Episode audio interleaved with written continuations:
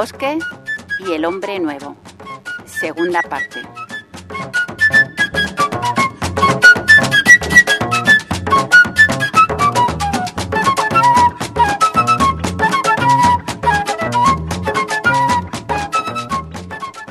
Un relato de Senel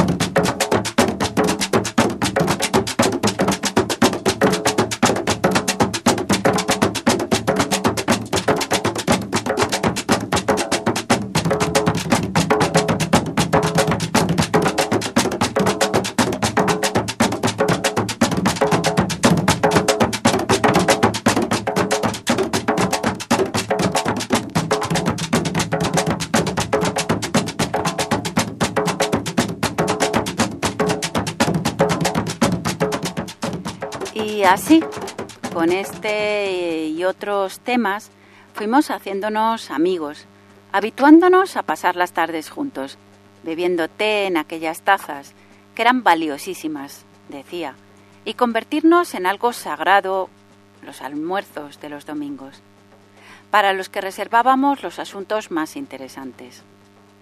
Yo andaba descalzo por la guarida, me quitaba la camisa y abría el refrigerador a mi antojo. Acto este que los provincianos y los tímidos expresa mejor que ningún otro, que se ha llegado a un grado absoluto de confianza y relajamiento. Diego insistía en leer mis escritos, y cuando por fin me atreví a entregarle un texto, me hizo esperar dos semanas sin hacer comentarios, hasta que por fin lo puso sobre la mesa. Voy a ser franco. Apriétate el cinturón. No sirve. ¿Qué es eso de escribir Muik en lugar de Guajiro? Denota lecturas excesivas de las editoriales MIDI Progreso. Hay que comenzar por el principio. ¿Por qué talento tienes?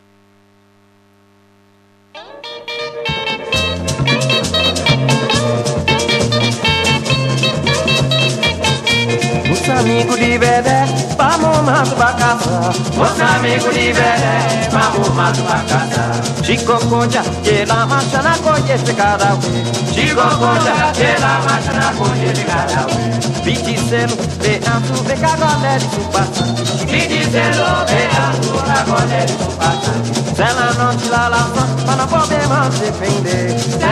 ci la la son ma non não depender Mangiando, samapu, cobra, cacole, conde Mangiando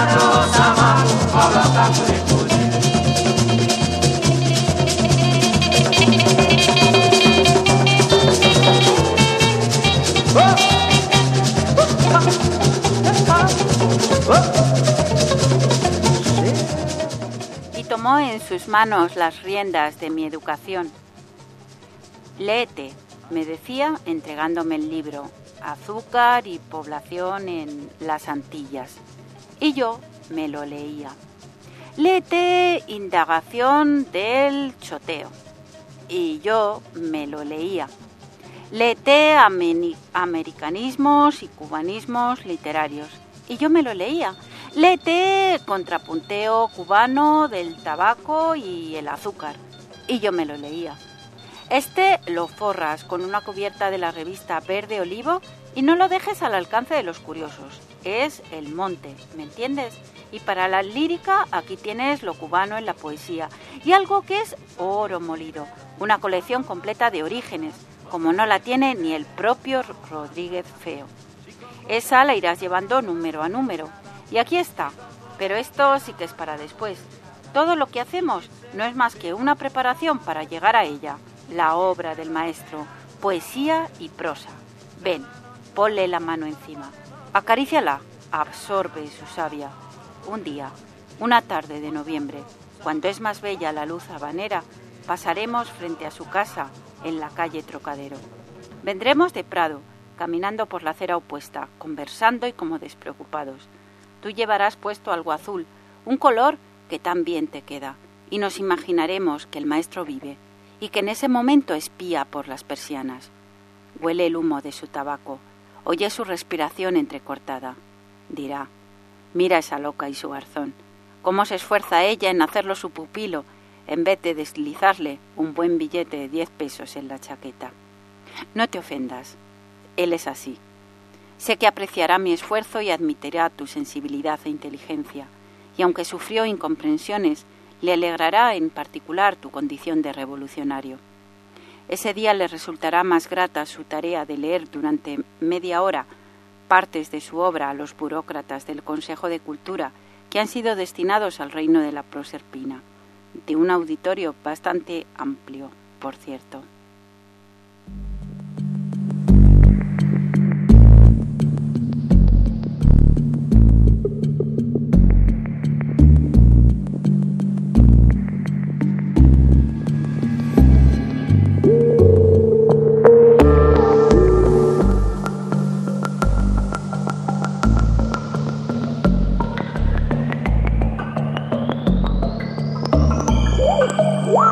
En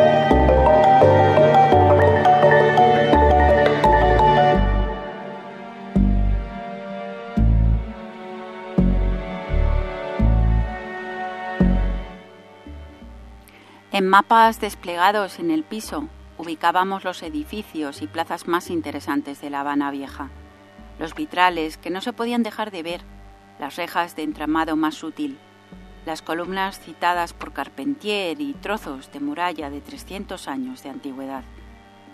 Me confeccionaba un itinerario preciso que yo seguía al pie de la letra y regresaba emocionado a comentar lo visto en la intimidad del apartamento cerrado a cal y canto, mientras tomábamos champola, prú oriental o batido de chirimoya, y escuchábamos a Saumel, Caturla, Lecona, el trío Matamoros o Bajito por los vecinos, a Celia Cruz y la sonora Matacendra.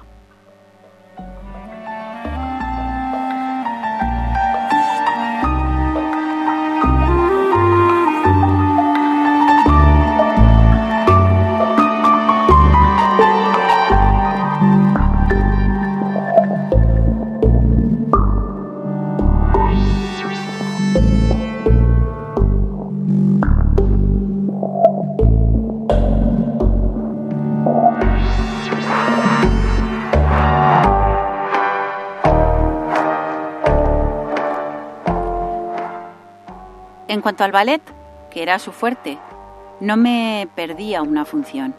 Él siempre conseguía entradas para mí, por muy difíciles que estuvieran, y en los casos verdaderamente críticos me cedía su invitación. En el teatro no nos saludábamos, aunque nos conociéramos, a la entrada o a la salida, fingíamos no vernos, y nunca su puesto quedaba cerca del mío. Para evitar encuentros, yo permanecía en la sala durante los entreactos contando las vocales de los textos de los programas. Lo que más me maravilla de nuestra amistad, solía decir, es que sé tanto de ti como al principio. Cuéntame algo, viejo. ¿Tu primera experiencia sexual? ¿A, qué edad te empezaste a venir? ¿Cómo son tus sueños eróticos? No trates de tupirme. Con esos ojitos que tienes cuando te desbocas, debes ser candela. ¿Y por qué? Volví a la carga en cuanto yo me entiesaba Ahora que somos como hermanos, no permites que te vea desnudo.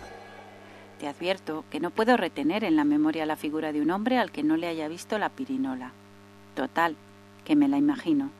La tuya debe ser tierna como una palomita. Aunque déjame decirte, hay muchachos así, de tu tipo, sensibles y espirituales, que sin embargo, cuando se desnudan, se mandan.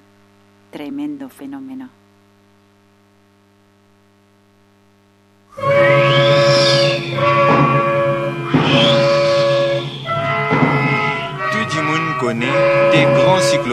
Alex en Carole, fin ravage nous pays, fait nous tout souffrir, pitié ou mon grand. Écoutez parmi ban qui fin plus souffert, raconte-nous sur la misère.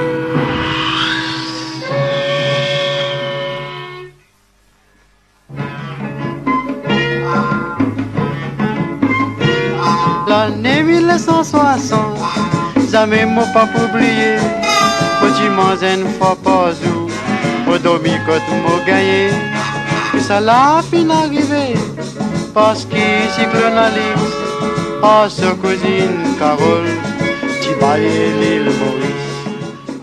Para el almuerzo lezamiano me hizo venir de cuello y corbata.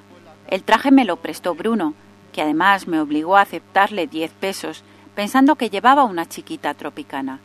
La calidad excepcional del almuerzo, como decía el propio Lezama en Paradiso, según supe después, se brindaba en el mantel de encajes, ni blanco ni rojo, sino color crema, sobre el que destellaba la perfección del esmalte blanco de la vajilla con sus contornos de un verde quemado. Diego destapó la sopera, donde humeaba una cuajada sopa de plátanos. Te he querido rejuvenecer, dijo con una sonrisa misteriosa transportándote a la primera niñez, y para eso le he añadido a la sopa un poco de tapioca. ¿Eso qué es? Yuca, niño. No me interrumpas. He puesto a sobrenadar unas rositas de maíz, pues hay tantas cosas que nos gustaron de niño y que sin embargo nunca volvemos a disfrutar. Pero no te intranquilices, no es la llamada sopa del oeste, pues algunos gourmet, en cuanto ven el maíz, creen ver ya las carretas de los pioneros rumbo a la California, en la pradera de los indios Sioux. Y aquí debo mirar hacia la mesa de los garzones, interrumpió su extraña recitación, que yo aprobaba con una sonrisita bobalicona, pretendiendo que lo seguía en el juego. Troquemos, dijo recogiendo los platos una vez que tomamos la estupenda sopa. El canario centella por el langostino remolón y hace su entrada el segundo plato en un pulverizado soufflé de mariscos, ornado en la superficie por una cuadrilla de langostinos dispuestos en coro, unidos por parejas, con sus pinzas distribuyendo el humo brotante de la masa apretada como un coral blanco. Forma parte también del soufflé el pescado llamado emperador y langostas, que muestran el asombro cárdeno con que sus carapachos recibieron la interrogación de la linterna al quemarle los ojos saltones. No encontré palabras para elogiar el suflé, y esa incapacidad mía o de la lengua resultó ser el mejor elogio.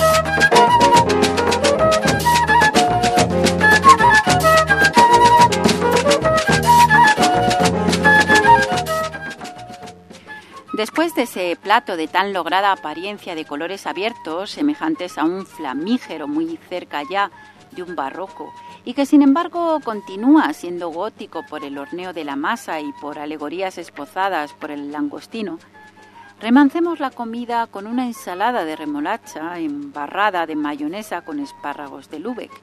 Y atiende bien, Juan Carlos Rondón, porque llega el clímax de la ceremonia.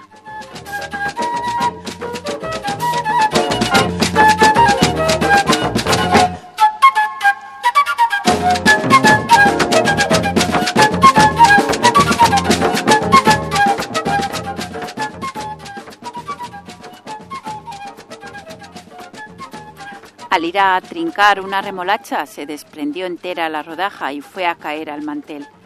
No pudo evitar un gesto de fastidio y quiso rectificar el error, pero volvió la remolacha a sangrar y al recogerla por tercera vez por el sitio donde había penetrado el trincante, se rompió la masa deslizándose.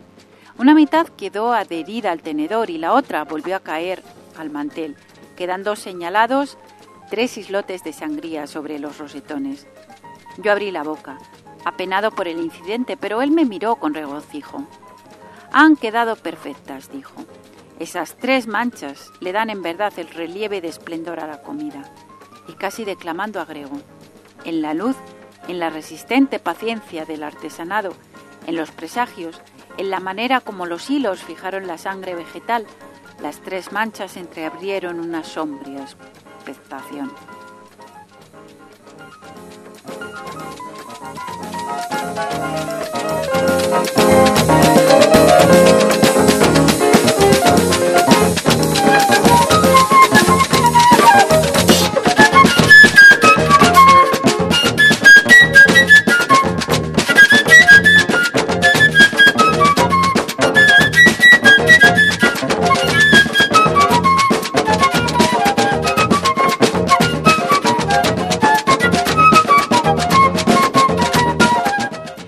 Sonrió y feliz y divertido me reveló el secreto.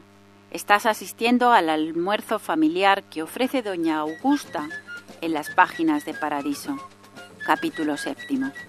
Después de esto, podrás decir que has comido como un real cubano y entras para siempre en la cofradía de los adoradores del Maestro, faltándote tan solo el conocimiento de su obra. A continuación comimos pavo asado, seguido de crema helada, también lezamiana, de la que me ofreció la receta para que yo a mi vez la trasladara a mi madre. Ahora Valdovina tendría que traer el frutero, pero a falta suya iría por él. Me disculparás las manzanas y las peras que he sustituido por mangos y guayabas, lo que no está del todo mal al lado de mandarinas y uvas. Después nos queda el café, que tomaremos en el balcón mientras te recito poemas de Cenea, el vilipendiado y pasaremos por alto los habanos que a ninguno de los dos nos interesan. Pero antes, añadió con súbita inspiración, cuando su vista tropezó con el mantón de Manila, un poco de baile flamenco, y me deleitó con un vertiginoso taconeo que cortó de repente. Lo odio, dijo arrojando el mantón lejos de sí. No sé si un día me podrás perdonar, David. Lo mismo pensaba yo, que de repente empecé a sentirme mal, porque mientras disfrutaba del almuerzo no pude evitar que algunas de mis neuronas permanecieran ajenas al convite, sin probar bocado y con la guardia en alto, razonando que las langostas, camarones, espárragos de lube y uvas solo las podía haber obtenido en las tiendas especiales para diplomáticos y por tanto constituían pruebas de sus relaciones con extranjeros, lo que yo debía informar al compañero, que todavía no era Ismael, en mi calidad de agente.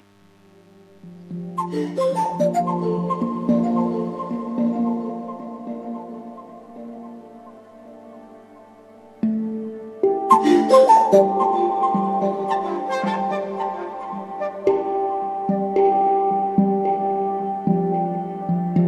you.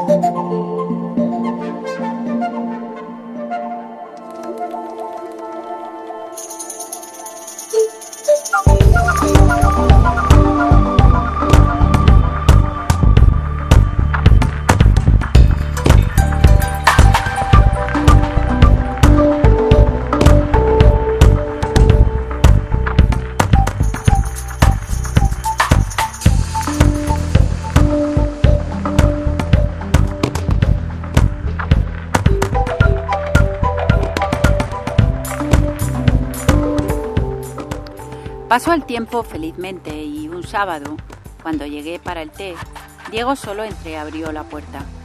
No puedes pasar. Tengo aquí a uno que no quiere que le vean la cara y, la estoy pasando de lo mejor. Regresa más tarde, por favor. Me fui, pero solo hasta la acera de enfrente, para verle la cara al que no quería que se la vieran. Diego bajó enseguida solo. Lo noté nervioso Miró para uno y otro lado de la calle y a toda prisa dobló en la esquina. Me apuré y alcancé a verlo subir a un carro diplomático, semioculto en un pasaje. Tuve que ocultarme tras una columna, porque salían disparados. Diego, en un carro diplomático. Un dolor muy fuerte se me instaló en el pecho.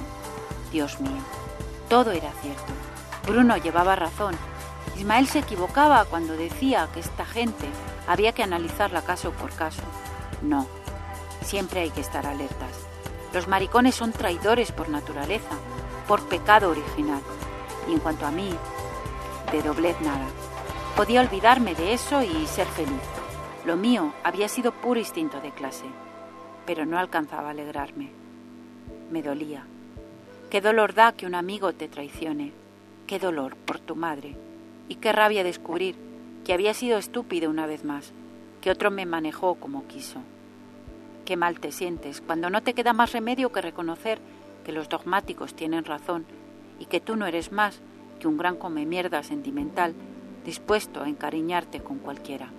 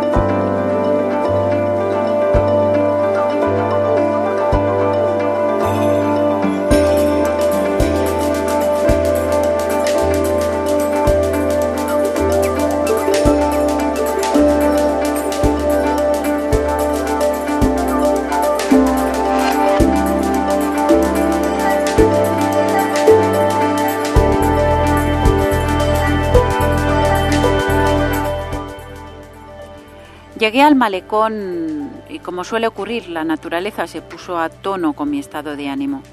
El cielo se encapotó en un 2x3, se escucharon truenos cada vez más cerca y en el aire empezó a flotar un aire de lluvia. Mis pasos me llevaban directamente a la universidad, en busca de Ismael. Pero tuve la lucidez o lo que fuese, porque la lucidez en mí es un lujo difícil de admitir de comprender que no resistiría un tercer encuentro con él, con su mirada clara y penetrante, y me detuve. El segundo había sido después del almuerzo lezamiano, cuando necesité poner mi cabeza en orden para que no me estallara. Me confundí, le dije entonces. Ese muchacho es buena persona, un pobre diablo, y no vale la pena seguir vigilándolo. Pero no decías que era un contrarrevolucionario, comentó con ironía. Aun en este punto Debemos admitir que su relación con la revolución no ha sido como la nuestra. Es difícil estar bien con quien te pide que dejes de ser como eres para aceptarte. Muchas gracias. Gracias. Muchísimas gracias.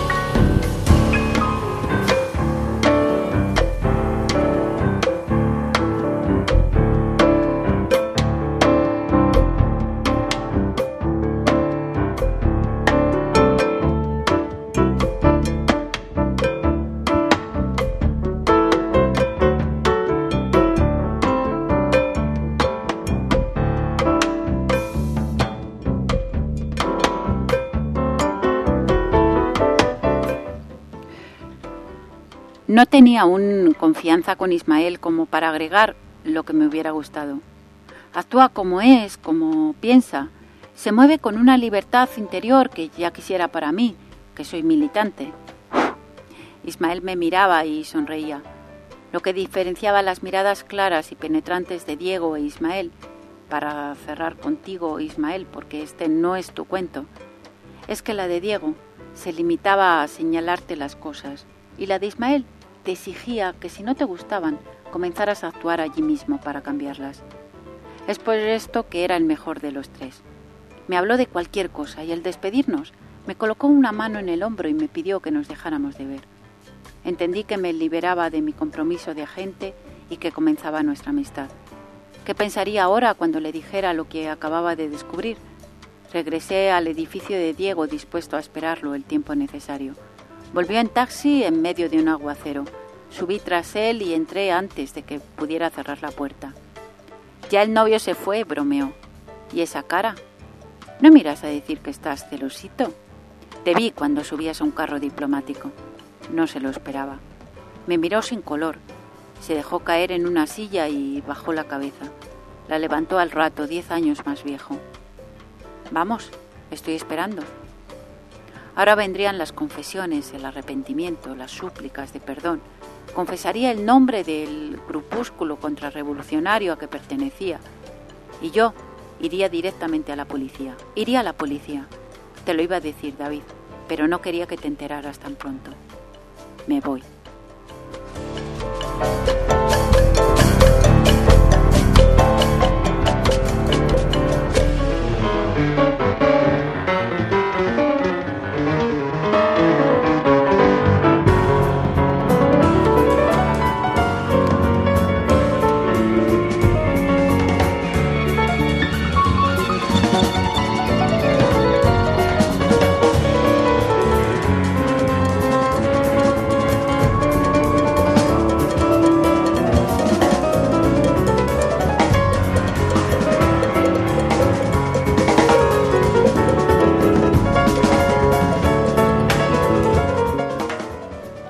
Me voy. En el tono en el que lo había dicho Diego, tiene entre nosotros una connotación terrible. Quiere decir que abandonas el país para siempre, que te borras de su memoria y lo borras de la tuya, y que lo quieras o no, asumes la condición de traidor. Desde un principio lo sabes y lo aceptas, porque viene incluido en el precio del pasaje.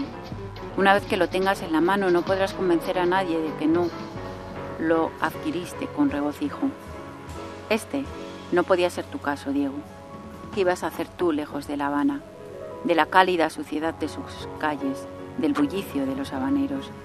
¿Qué podías hacer en otra ciudad, Diego querido, donde no hubiera nacido Lezama ni Alicia bailara por última vez cada fin de semana?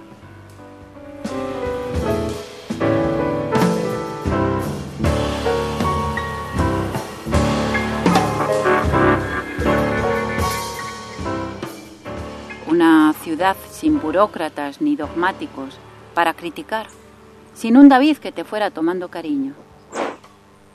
No es por lo que piensas, dijo. Sabes que a mí en política me da lo mismo ocho que ochenta. Es por la exposición de Germán. Eres muy poco observador. No sabes el vuelo que tomó eso. Y no lo votaron a él del trabajo, me votaron a mí.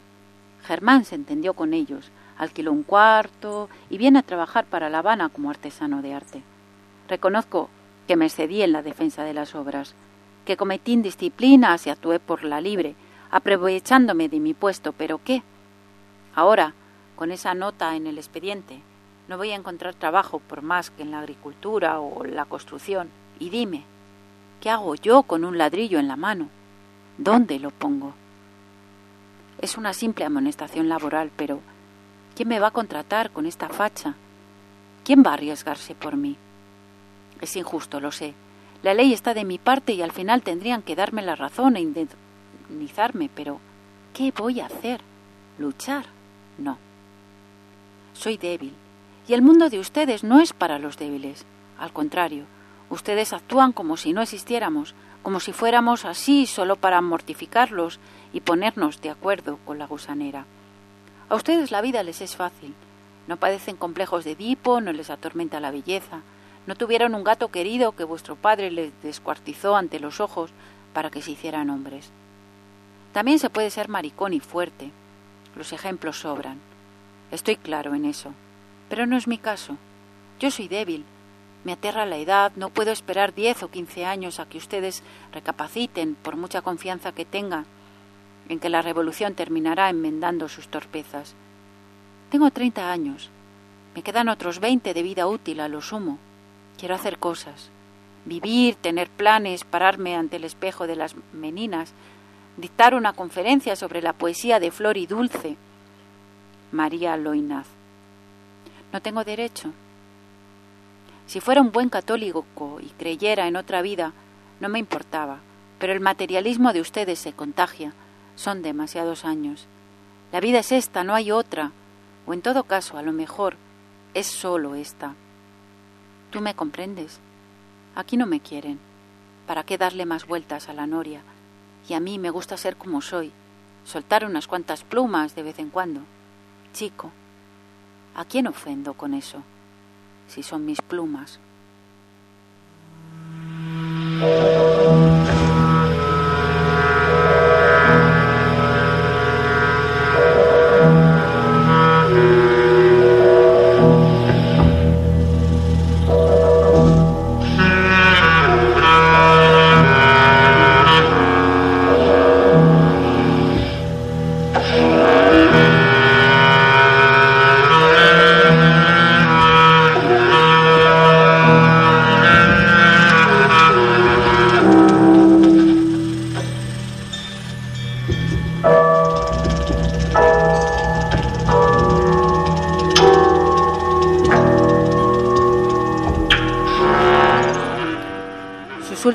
Aquí no siempre fueron tristes. A veces lo encontraba eufórico revoloteando entre paquetes y papeles viejos. Tomábamos ron y escuchábamos música. Antes de que vengan a hacer el inventario, llévate mi máquina de escribir, la cocinilla eléctrica y este abridor de latas. Le será muy útil a tu mamá. Estos son mis estudios sobre arquitectura y urbanística. Muchos, ¿verdad? Y buenos si no me alcanza el tiempo, los envías anónimamente al Museo de la Ciudad. Aquí están los testimonios sobre la visita de Federico García Lorca a Cuba. Incluye un itinerario muy detallado y fotografías de lugares y personas con pies de grabados redactados por mí. Aparece un negro sin identificar. Guarda para ti la antología de poemas al Almendares. Complétala con algún otro que aparezca, aunque ya el Almendares no está para poemas. Mira esta foto. Yo en la campaña de alfabetización. Y estas son de mi familia. Me las llevaré todas. Este tío mío era guapísimo. Se atragantó con una papa rellena. Aquí estoy con mamá. Mira qué buena moza. A ver, ¿qué más quiero dejarte? Ya te llevaste la papelería, ¿no? Los artículos que consideres más potables, envíalos a Revolución y Cultura, donde quizá alguien sepa apreciarlos. Selecciona temas del siglo pasado, eh, pasan mejor. El resto entrégalo en la Biblioteca Nacional, ya sabes a quién. Ese contacto no lo pierdas. De vez en cuando llévale un tabaco y no te ofendas si te dice algún piropo. Que él de ahí no pasa. Te dejaré también el contacto con el ballet. Y estas, David Álvarez, las tazas en que tanto te hemos bebido, quiero dejártelas en depósito. Si algún día se presenta la oportunidad, me las envías. Como te dije, son de porcelana de Sebrés. Pero no es por eso. Pertenecieron a la familia Loinat del Castillo y son un regalo. Bueno, te voy a ser sincero, me las afané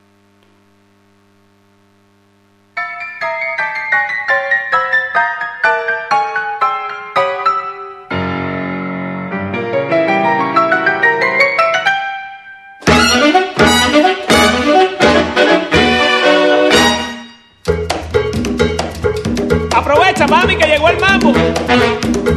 Ven y bailalo ahora.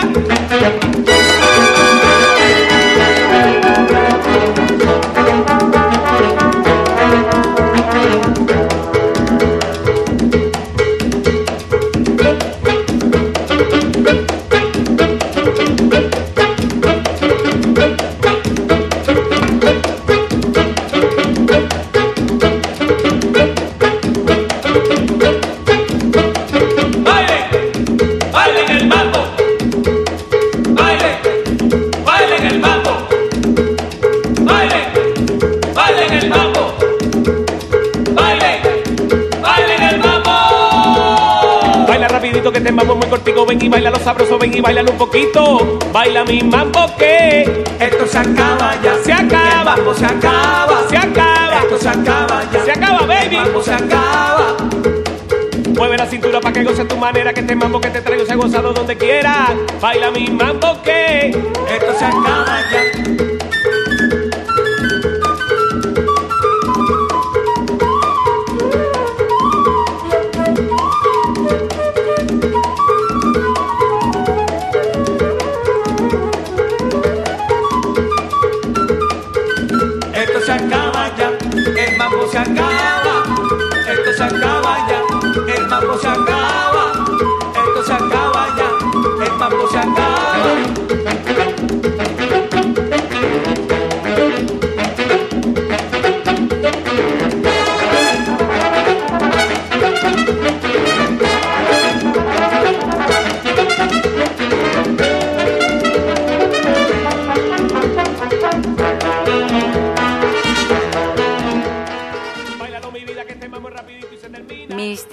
Y libros ya salieron. Eh, los tuyos te los llevaste y esos que quedan ahí son para despistar a los del inventario.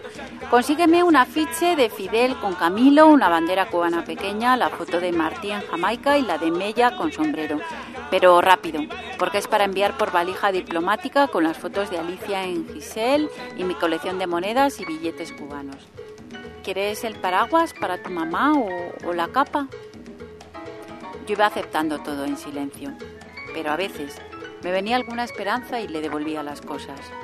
Diego, ¿y si le escribimos a alguien? Piensa en quién pudiera ser. O yo voy y le pido una entrevista a algún funcionario, tú me esperas afuera. Me miraba con tristeza y no aceptaba el tema. ¿No conoces algún abogado, uno de esos eh, medio gusanos que quedan por ahí? O, alguien que ocupe un puesto importante y, y sea maricón tapado? Le has hecho favores a muchísima gente. Yo me gradúo en julio. En octubre ya estoy trabajando. ¿Te puedo dar 50 pesos al mes? Me callaba cuando veía que se le aguaban los ojos, pero siempre encontraba el modo de recuperarse. Te voy a dar el último consejo. Pon atención a la ropa que te pones. Tú no serás un Alain Delon, pero, pero tienes tu encanto. Y ese aire de misterio que, mm, digan lo que digan, siempre abre las puertas. Era yo quien no encontraba qué decir. Bajaba la cabeza y me ponía a reordenar sus paquetes, a revisarlos. No, eso no, no, no los desenvuelvas. Son los inéditos de Lezama. No me mires así. Te juro que jamás haré mal uso de ellos. Te juré también que nunca me iría y me voy, pero eso es distinto. Nunca negociaré con ellos ni los entregaré a nadie que los pueda manipular políticamente. Te lo juro. Por mi madre, por el basquetbolista, por ti, vaya. Si puedo capear el temporal sin utilizarlos, los devolveré. No me mires así. ¿Crees que no comprendo mi responsabilidad? Pero si me veo muy apretado, me pueden sacar de apuro. Me has hecho sentir mal. Sírveme un trago y, y vete.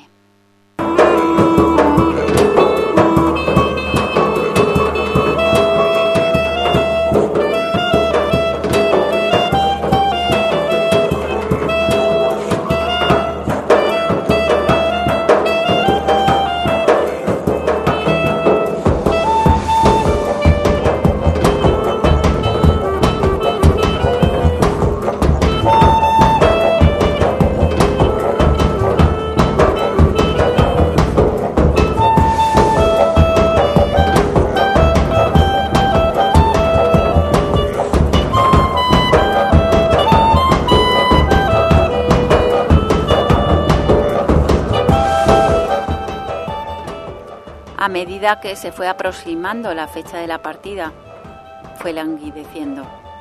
Dormía mal y adelgazó. Yo lo acompañaba el mayor tiempo posible, pero me hablaba poco, creo que a veces ni me veía. Acurrucado en la butaca de John Donne, con un libro de poemas y un crucifijo en las manos, pues su religiosidad se había exacerbado, parecía haber perdido color y vida.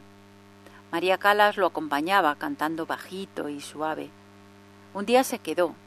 Te quedaste, Diego, no voy a olvidar esa mirada tuya, mirándome con una intensidad especial. Dime la verdad, David, me preguntó. ¿Tú me quieres? Te ha sido útil mi amistad. Fui respetuoso contigo. ¿Tú, ¿Tú crees que yo le hago daño a la revolución? María Calas dejó de cantar. Nuestra amistad ha sido correcta, sí, y yo te aprecio, sonrió. No cambias. No hablo de aprecio, sino de amor entre amigos. Por favor, no le tengamos más miedo a las palabras. Era también lo que yo había querido decir, ¿no? Pero tengo esa dificultad y para que estuviera seguro de mi afecto y de que en alguna medida yo era otro, había cambiado en el curso de nuestra amistad. Era más el yo que siempre había querido ser, eh, añadí. Te invito mañana a almorzar en el conejito. Voy temprano y hago la cola. Tú solo tienes que llegar antes de las doce. Pago yo. ¿O prefieres que venga a buscarte y vamos juntos?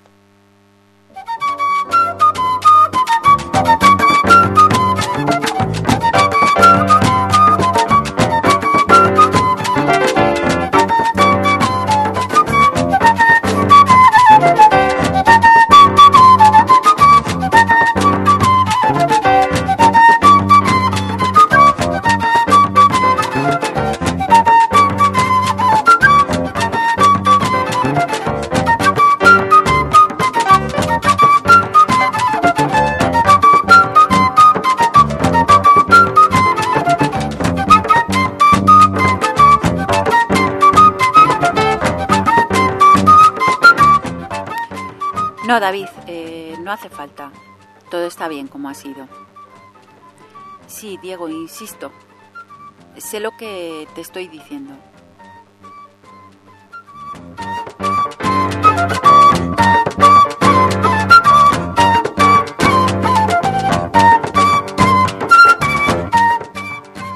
Bueno, pero al conejito no. En Europa me haré vegetariano. Y si lo que yo quería o necesitaba era exhibirme con él, si eso me servía para ponerme en paz conmigo o, algo, bueno, concedido. Llegó al restaurante a las doce menos diez, cuando el gentío se apiñaba ante la puerta, bajo una sombrilla japonesa y un vestuario que permitía distinguirlo a dos cuadras de distancia. Gritó mi nombre con los dos apellidos desde la acera opuesta, agitando el brazo, que se había llenado de pulseras.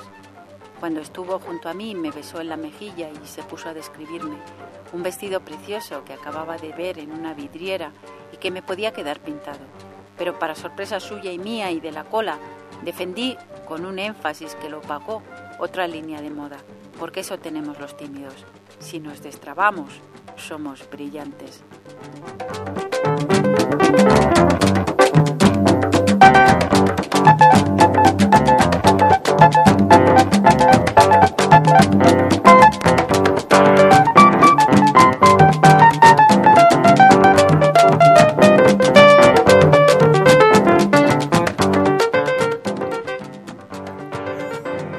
Celebramos con el almuerzo la eficacia de su técnica para desalmidonar comunistas.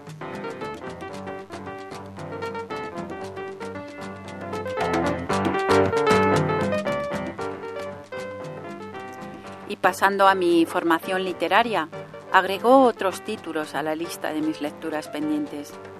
No olvides a la condesa de Merlín, empieza a investigarla. Entre esa mujer y tú se va a producir un encuentro que dará que hablar. Terminamos con el postre en Copelia y luego en la guarida con una botella de Dolinaya. Estuvo maravilloso hasta que se acabó la bebida. Ha necesitado este vodka ruso para decirte las dos últimas cosas. Dejaré para el final la más difícil. Creo, David, que te falta un poco de iniciativa. Debes ser más decidido. No te corresponde el papel de espectador, sino el de actor. Te aseguro que esta vez te desempeñarás mejor que en casa de muñecas.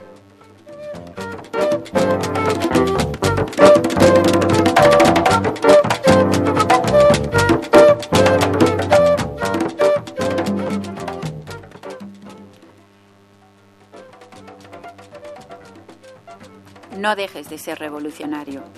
Dirás que quién soy yo para hablarte así, pero sí, tengo moral, alguna vez te declaré que soy patriota y lezamiano. La revolución necesita de gente como tú, porque los yanquis no, pero la gastronomía, la burocracia, el tipo de propaganda que ustedes hacen y la soberbia pueden acabar con esto. Y solo la gente como tú puede contribuir a evitarlo. No te va a ser fácil, te lo advierto.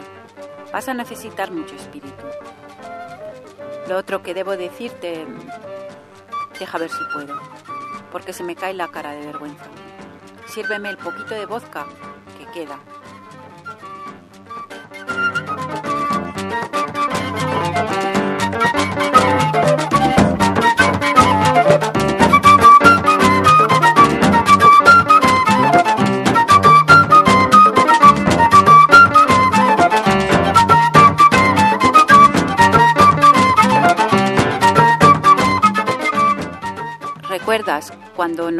Conocimos en Copelia? Ese día me porté mal contigo. Nada fue casual. Yo andaba con Germán y cuando te vimos apostamos a que te atraería la guarida y te metería en la cama. La apuesta fue en divisas. La acepté para animarme a abordarte, pues siempre me infundiste un respeto que me paralizaba. Cuando te derramé la leche encima era parte del plan. Camisa junto al mantón de Manila tendidos en el balcón eran la señal de mi triunfo. Germán, naturalmente, lo ha regado por ahí, y más ahora que me odia. Incluso en algunos círculos, como en los últimos tiempos, solo me dediqué a ti. Me llaman la loca roja. Y otros creen que esta ida mía no es más que un paripé, que en realidad soy un espía enviada a Occidente. No te preocupes demasiado. Que esa duda flote en torno a un hombre, lejos de perjudicarlo, le da misterio, y son muchas las mujeres que caen en sus brazos, atraídas por la idea de reintegrarlos en el buen camino. ¿Me perdonas?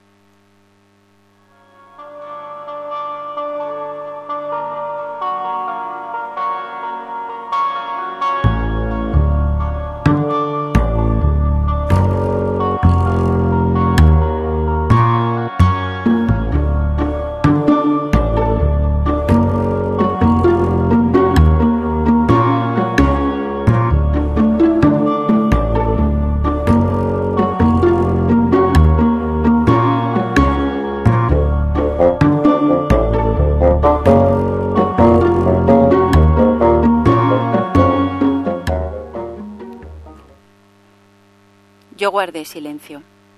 De lo que él interpretó que, que sí, que lo perdonaba. Ya ves, no soy tan bueno como crees. ¿Hubieras sido tú capaz de una cosa así a mis espaldas? Nos miramos.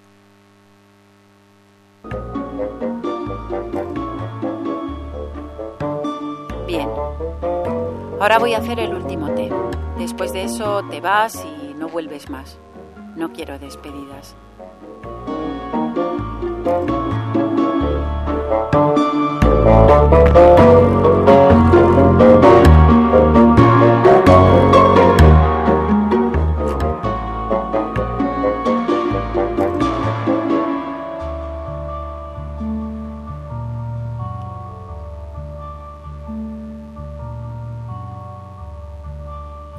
Eso fue todo. Y cuando estuve en la calle, una fila de pioneros me cortó el paso. Lucían los uniformes como acabados de planchar y llevaban ramos de flores en la mano.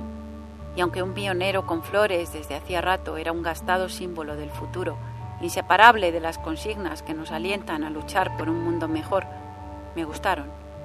Tal vez por eso mismo.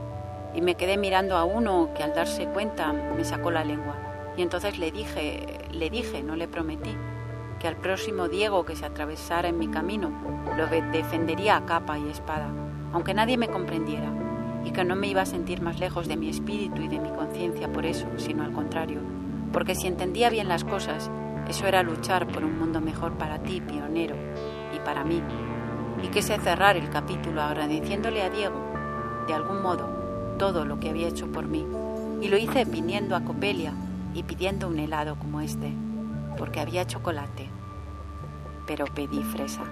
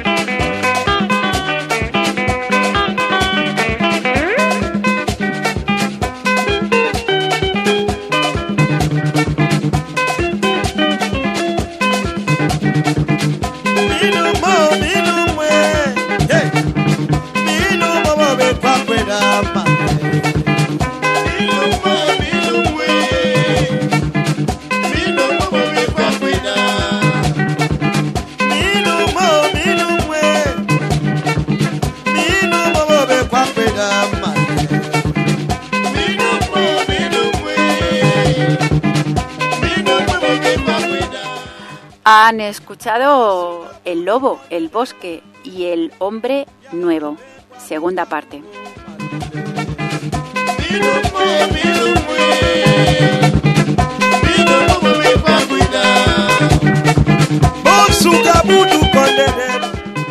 Un relato de Senel Paz.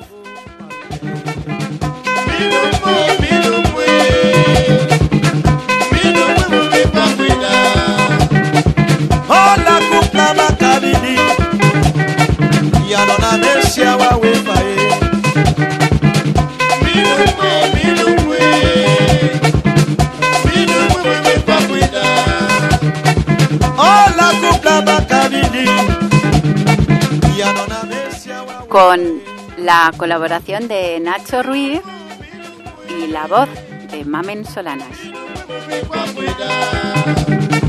Osuga budu kondede Yale bube kwa kuda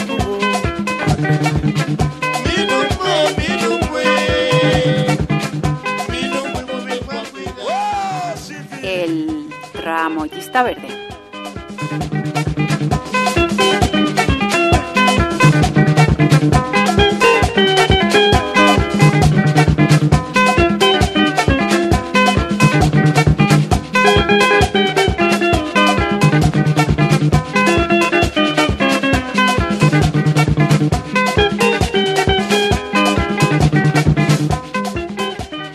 Con esto cerramos esta nueva temporada del Tramoyista Verde en Radio Arrebato.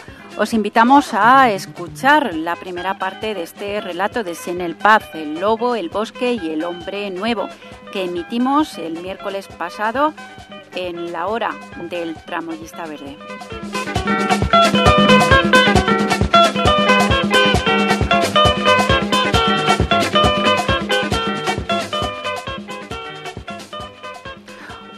Relato publicado en 1990 y que sirvió de guion y base a la película Fresa y Chocolate de 1993, nominada a los Oscars.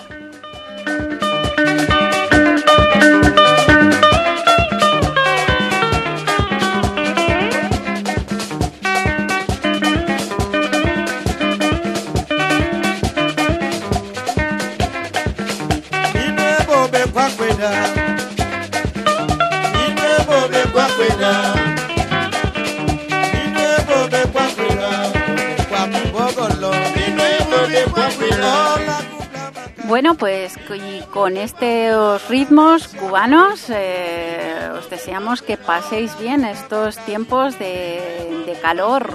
Esto es todo por ahora. No dejéis de lado las artes escénicas y poéticas.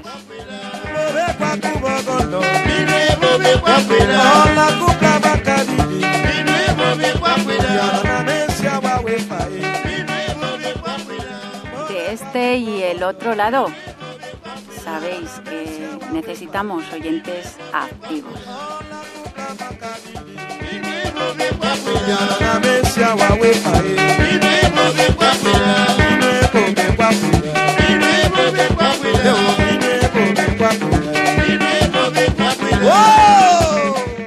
El tramoyista verde, un saludo tramoyista. Y gracias.